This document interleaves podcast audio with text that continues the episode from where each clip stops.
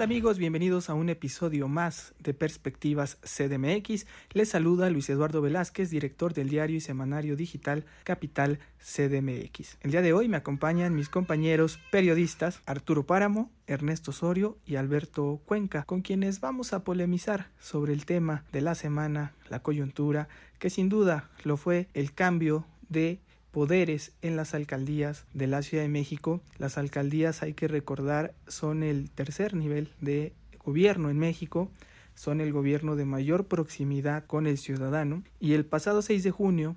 hubo unas elecciones que marcaron un cambio a lo que representaba la hegemonía de Morena, que tenía casi el control total y de facto de las 16 alcaldías porque la jefa de gobierno Claudia Sheinbaum ejercía un control y un centralismo en el que tenía a los 16 alcaldes, fueran o no de Morena, muy alineados hacia ella y su gobierno. Y de esa manera es como se vino gobernando en su primer trienio y ahora el 6 de junio la sorpresa fue que parece ser que esa forma de gobierno no gustó, ese centralismo nunca le ha gustado a los capitalinos y se rompió y se favoreció al bloque de la alianza PRI-PAN-PRD y ellos se han consolidado como una unidad de alcaldes que representan nueve gobiernos, lo cual es más del el 50% de las 16 alcaldías, por lo tanto representan un equilibrio en el poder y obligan a Claudia Sheinbaum a cogobernar con la oposición. A eso hay que sumarle que el Congreso de la Ciudad de México también tuvo una modificación y Morena perdió la mayoría calificada y ahora tiene que negociar todo con la oposición. Entonces, este equilibrio en el poder legislativo más el equilibrio en las alcaldías va a generar una nueva inercia en la capital del país que sin duda también está marcada por la ruta electoral hacia el 2024, lo cual puede ser interesante porque por un lado podemos encontrar lo mejor por parte de cada uno de los gobiernos con una competencia leal y sana, pero también corre el riesgo de que haya tensión, parálisis, incluso me atrevería a decir que ingobernabilidad en la Ciudad de México. Esperemos que ese no sea el resultado. El primero de octubre tomaron posesión los alcaldes y han venido ya trabajando con ideas, presentando gobiernos, haciendo denuncias ahí de algunos desfalcos, pero parece ser que hay una ruta de trabajo donde ellos y ellas quieren mostrar la mejor cara a la ciudadanía y eso es una buena noticia. Y de eso vamos a polemizar y para arrancar esta plática y este episodio de Perspectiva CDMX, escuchemos la de Arturo Páramo. Hola, ¿qué tal? ¿Cómo están? Pues hablar acerca de este inicio de una nueva etapa en la Ciudad de México, una más de la vida política de la capital es sumamente interesante toda vez que vivimos una vez más un eh, momento histórico. Las alcaldías, la mitad, poco más de la mitad de ellas y cerca de la mitad de la población de la capital están gobernadas por eh, gobiernos emanados de partidos que no pertenecen al mismo partido de la jefatura de gobierno ni de la presidencia de la República. Eso abre un capítulo muy interesante de cómo eh, las alcaldías sí serán un equilibrio, un contrapeso para el gobierno de la Ciudad de México, eh, algo que no ocurrió durante los primeros tres años de la administración de Claudia Sheinbaum, donde la mayoría de Morena pues hizo que solamente fueran simples administradores de las alcaldías. Ahora se espera que sí haya un contrapeso de parte de, las, de los alcaldes, alcaldesas, que sí haya eh, un discurso contrario en materia de uso de suelo, eh, que ha generado muchísima controversia, también de la apropiación del espacio público en algunas alcaldías, de cómo se maneja el presupuesto para los servicios urbanos y también de cómo en el futuro algunas eh, de estas alcaldías van en alianza con el gobierno de la ciudad, algo que ya se anunció de cómo se va a trabajar abiertamente para garantizar el triunfo de eh, Morena en 2024 en la Ciudad de México y eventualmente a la presidencia de la República también de Morena.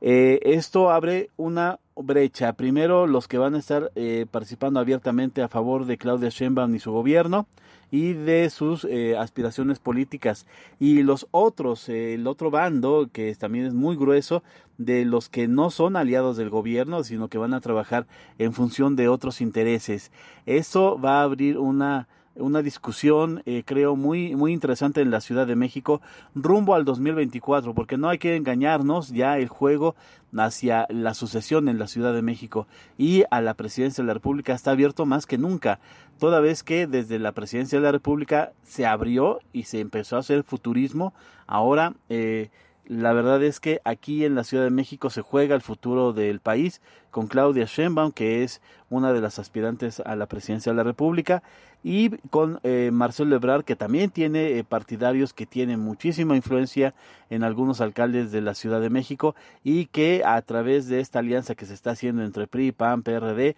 eh, seguramente hay mucha gente que simpatiza ahí con él. Entonces,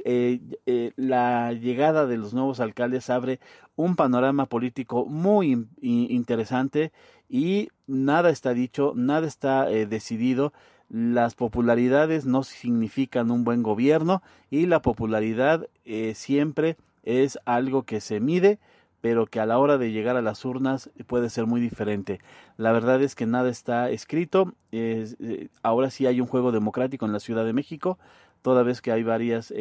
visiones de cómo se debe llevar a cabo la administración y eso hace muy interesante los próximos dos años sobre todo porque es cuando se tiene que decidir Claudia dentro de dos años si va o no por la candidatura a la presidencia de la República por Morena. Gracias Arturo Páramo por tu perspectiva, sin duda un panorama interesante, creo que se vive lo que le gusta a los capitalinos que es la democracia, equilibrio de poderes y veremos qué resultado hay, porque todos tienen algo que perder y también todos tienen mucho por ganar. Vamos a escuchar a Ernesto Osorio, director de Gaceta Ciudadana, que nos tiene lista ya su perspectiva CDMX. ¿Qué tal Luis, amigos de Capital CDMX? Eh, sobre esa pregunta acerca si en verdad habrá un contrapeso con los nueve alcaldes de oposición que acaban de llegar a sus cargos y empiezan ya su gestión de gobierno de los próximos tres años,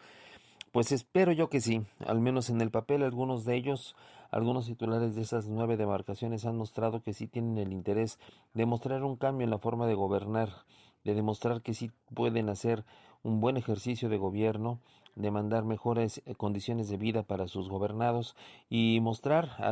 a la jefatura de gobierno que ellos sí están por la ciudadanía. Pero si no se sigue con este ideario político, si se atienden más los intereses personales, como ya lo vimos en el caso de Cuauhtémoc y en el caso de Sandra Cuevas,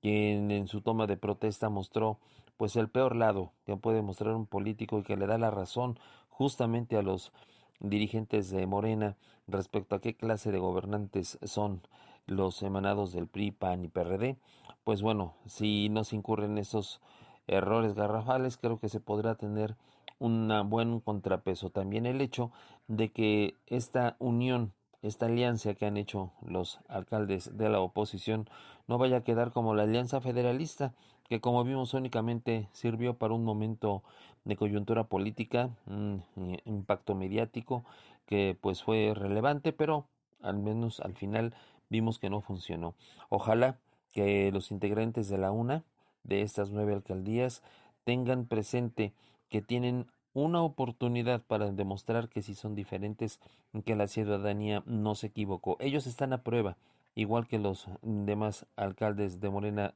que mantuvieron su cargo, porque la ciudadanía ya conoce bien cuál es la forma de gobernar de los mm, alcaldes de la cuarta transformación y ahora tienen la oportunidad la oposición de demostrar que son diferentes y que pueden hacer mejor las cosas. Gracias Ernesto Osorio por tu perspectiva CDMX. Claro que tienen una gran responsabilidad y una gran oportunidad para reivindicarse, sobre todo el PRD, sobre todo el PRI, que tuvo la posibilidad de reelegir alcaldes y de regresar a territorios que ya habían gobernado. Es decir, les vuelven a dar un voto de confianza y rompen con el voto de Morena. Veremos si aprovechan esta oportunidad. Veo aquí mucho optimismo entre nuestros colegas Arturo Páramo, Ernesto Osorio. Vamos a ver cuál es la perspectiva CDMX de Alberto Cuenca, reportero de Capital CDMX. Hola Luis, hola amigas, amigos de Capital CDMX. Con el gusto de saludarles como cada semana en estas reflexiones sobre lo que sucede en la Ciudad de México, pues eh, a tu pregunta sobre si los nuevos alcaldes significarán un equilibrio y mejor gobierno en la capital del país, yo no soy tan optimista. creo que habrá una lucha política encarnizada, eh, ya contaminada por la anticipada sucesión presidencial del 2024,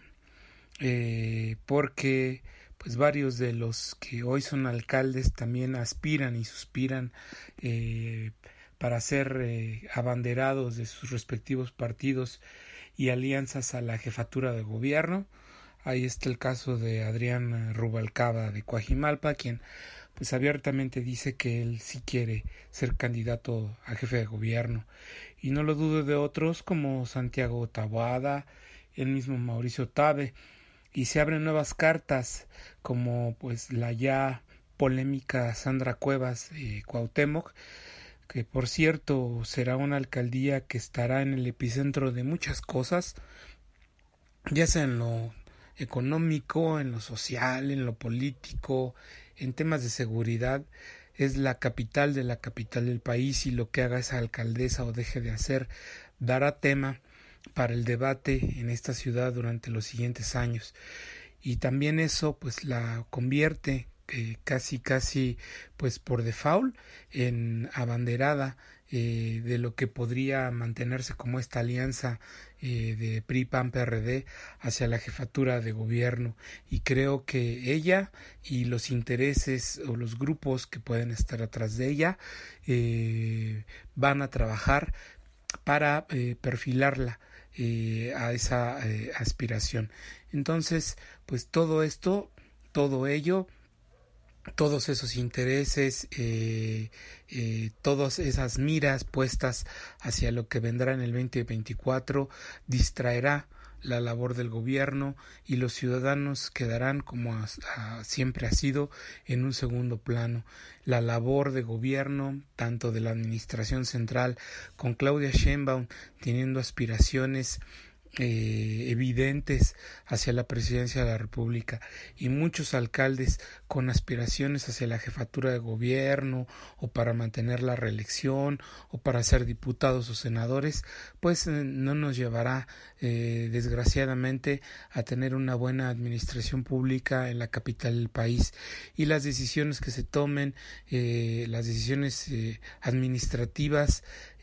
que se lleguen a tomar, pues no van a ser en función de una eh, mejor ciudad, sino que van a estar eh, fundamentadas en los intereses políticos que, te queda, que tenga cada gobernante. Entonces, pues desgraciadamente el 2024 está ya aquí, en el 2021 se nos adelantó y pues eso no tiene muy buenas noticias para los habitantes de la Ciudad de México. Gracias Alberto Cuenca por tu perspectiva. Les dije que ya veía yo mucho optimismo y seguramente Alberto iba a romper con ese optimismo. Pone el dedo en la llaga y dice esto ya se contaminó por lo político. Vemos una confrontación en el corazón de la capital del país, que es la alcaldía de Cuauhtémoc, donde puede haber un choque de trenes muchas veces y eso puede generar eh, que la tensión entre la jefa de gobierno y la alcaldesa Sandra Cuevas afecte los servicios y la gobernanza en la alcaldía de Cuauhtémoc. Esperemos que no sea así, esperemos, seamos más optimistas, pensemos que van a tratar de esmerarse, de demostrar que son opciones distintas de gobierno, pero que su compromiso principal está con la ciudadanía, porque ese fue el mandato que se dio el 6 de junio. La gente ya no quiere polarización, la gente quiere que se le resuelvan sus problemas, que se frene el desarrollo urbano ilegal, que haya agua en las colonias de la Ciudad de México, que regrese la seguridad algún día, que se recupere el tejido social, los espacios públicos, que se reactive la economía, que mejore la movilidad. Queremos gobiernos que trabajen, que se unifiquen, sobre todo ante las catástrofes, ante las emergencias y que den resultados. Ese será el mejor gobierno y será el mejor equilibrio para la Ciudad de México. En eso estamos pensando, esperemos que así sea, pero también si pasa lo otro, estaremos ahí pendientes para retratarlo y para exigirles y que rindan cuentas en las elecciones de 2024. Se juegan mucho todos y también esperamos mucho todos los habitantes de la Ciudad de México y de México porque como dijo Arturo Páramo, el juego que empieza aquí en la ciudad termina en la presidencia de la República en 2024. Gracias por habernos escuchado en este episodio, en esta parte inicial donde polemizamos y vámonos a las perspectivas de la semana. En las perspectivas de la semana y arrancamos contigo, Arturo Páramo. Para esta semana, evidentemente, el reacomodo de las alcaldías es un tema muy interesante de cómo eh, se hacen denuncias de cómo las anteriores administraciones llevaron a cabo negocios indebidos, eh, dejaron mal las cuentas, eh, cómo eh, se echaron a andar programas que no funcionaron, de cómo se replantea la administración y de cómo buena parte de la Ciudad de México estará bajo la esfera de los partidos opositores y de cómo replantean ellos eh, su manera de gobernar ante un gobierno que predica con la austeridad, que reparte dinero y que sí tiene simpatías entre la población. Creo que es muy interesante ver cuál va a ser el discurso de algunos alcaldes y que debe de estar, creo yo, muy alejado de este desplante que tuvo la alcaldesa en Cuauhtémoc eh, al llevar a cabo una toma de posición bastante espectacular, algo que creo que está en contra de cómo se están manejando los actuales tiempos en la política mexicana. Gracias Arturo Páramo por tu perspectiva semanal. Estaremos pendientes de qué sucede ahí. Ahora le damos la palabra a Ernesto Osorio, director de Gaceta Ciudadana. Bueno, respecto a la perspectiva de la semana, pues habrá que estar muy pendientes de lo que va a suceder en estos días en que pues ya la jefa de gobierno ha declarado totalmente mm, la apertura de los eventos masivos, los eventos públicos. Hemos visto ya que se han retirado algunas vallas del Zócalo capitalino que se va finalmente a permitir, luego de varios meses, el acceso de los ciudadanos a caminar por la plancha de la Constitución y ver también cómo actúa la misma iniciativa privada con estos eventos públicos para que no impacten un incremento de casos de la pandemia porque no se ha ido la enfermedad, la pandemia sigue, la vacunación también no ha concluido al 100% y debemos de cuidarnos, así que hay que ser muy pendientes de esto que vaya a dar como respuesta por parte de los eh, eh, representantes de la iniciativa privada en sus eventos que tanto pueden guardar las eh, medidas de prevención de contagios en todos estos eventos que se vayan a iniciar. Y también esperar qué es lo que sucede con la agenda en el Congreso de la Ciudad de México, que como vemos, pues al parecer va a paso de tortuga y no pretende todavía alguna iniciativa destacada que dar a conocer. Ojalá podamos ver algo, un poco de luz en estos días en el Congreso de la Ciudad de México. Gracias Ernesto Osorio por tu perspectiva. Vámonos ahora con Alberto Cuenca, reportero de Capital CDMX. En la perspectiva semanal para la Ciudad de México hay dos temas fundamentales de los que no debemos eh, perder análisis, eh, de los que debemos estar muy atentos. Por un lado, la reunión de Cabildo eh, Claudia Sheinbaum ha dicho que en esta semana ella y su gabinete o parte de su gabinete van a convocar a sesión de cabildo con los 16 nuevos alcaldes. Recordemos que este cabildo es una figura creada a partir de que existe la constitución política de la Ciudad de México. Es un mm, mecanismo de encuentro entre el jefe de gobierno y los titulares de las 16 demarcaciones para establecer ahí eh, pues puntos de coincidencia, coordinación en los diferentes temas que son competencias de estos dos niveles de gobierno. La jefa de gobierno, Claudia Sheinbaum, ha dicho que en esta semana habría la primera sesión de Cabildo con los nuevos alcaldes. Veremos si se lleva a cabo en esta semana como ya lo prometió. Por otra parte, pues los diputados locales nos siguen debiendo el acuerdo para repartirse ya las 40 comisiones eh, y seis comités del Congreso Capitalino. Eh, la semana pasada ya publicamos en Capital CDMX que este tema se ha contaminado porque pues eh, los diputados de los distintos partidos eh, traen jaloneos en esta lucha de poder y de dineros, de los dineros del Congreso local, porque pues también están en juego las posiciones de las áreas administrativas, las diferentes direcciones que tiene el Congreso local, ahí está la Tesorería, está la Oficialía Mayor, la Coordinación General de Comunicación Social, la Coordinación de Servicios Parlamentarios. Todas ellas representan dinero porque el director de sus respectivas áreas pues mueve una nómina importante de trabajadores y ahí pues eh, caben cuotas de los distintos partidos políticos. Así ha sido siempre en el Congreso de la Ciudad antes de Asamblea Legislativa se llegan a los cargos para cubrir cuotas. Y también están pues obviamente las comisiones, que las presidencias de las comisiones tienen asignado un presupuesto para la operación de las mismas, para la contratación de asesores y secretarios técnicos, donde también caben cuotas. Entonces, estos temas pues han venido eh, contaminando la negociación, han venido retrasando los acuerdos y eh, Marta Ávila, la coordinadora de Morena, ha dicho que ya esta semana habría acuerdo. Lo que sabemos es que, por ejemplo, el PAN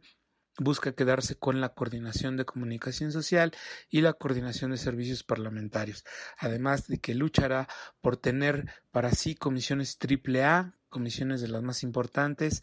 que son, por ejemplo, la Comisión de Hacienda, la Comisión de Transparencia y la Comisión Vigilancia de la Auditoría Superior de la Ciudad de México. Entonces, en esas andan los diputados, nos están quedando de ver estos acuerdos, eh, nos han comentado legisladores y personal del mismo Congreso que esto podría retrasarse todavía 15 días más debido a que no hay buenas noticias en las negociaciones. Y por otra parte también desde el gobierno de la ciudad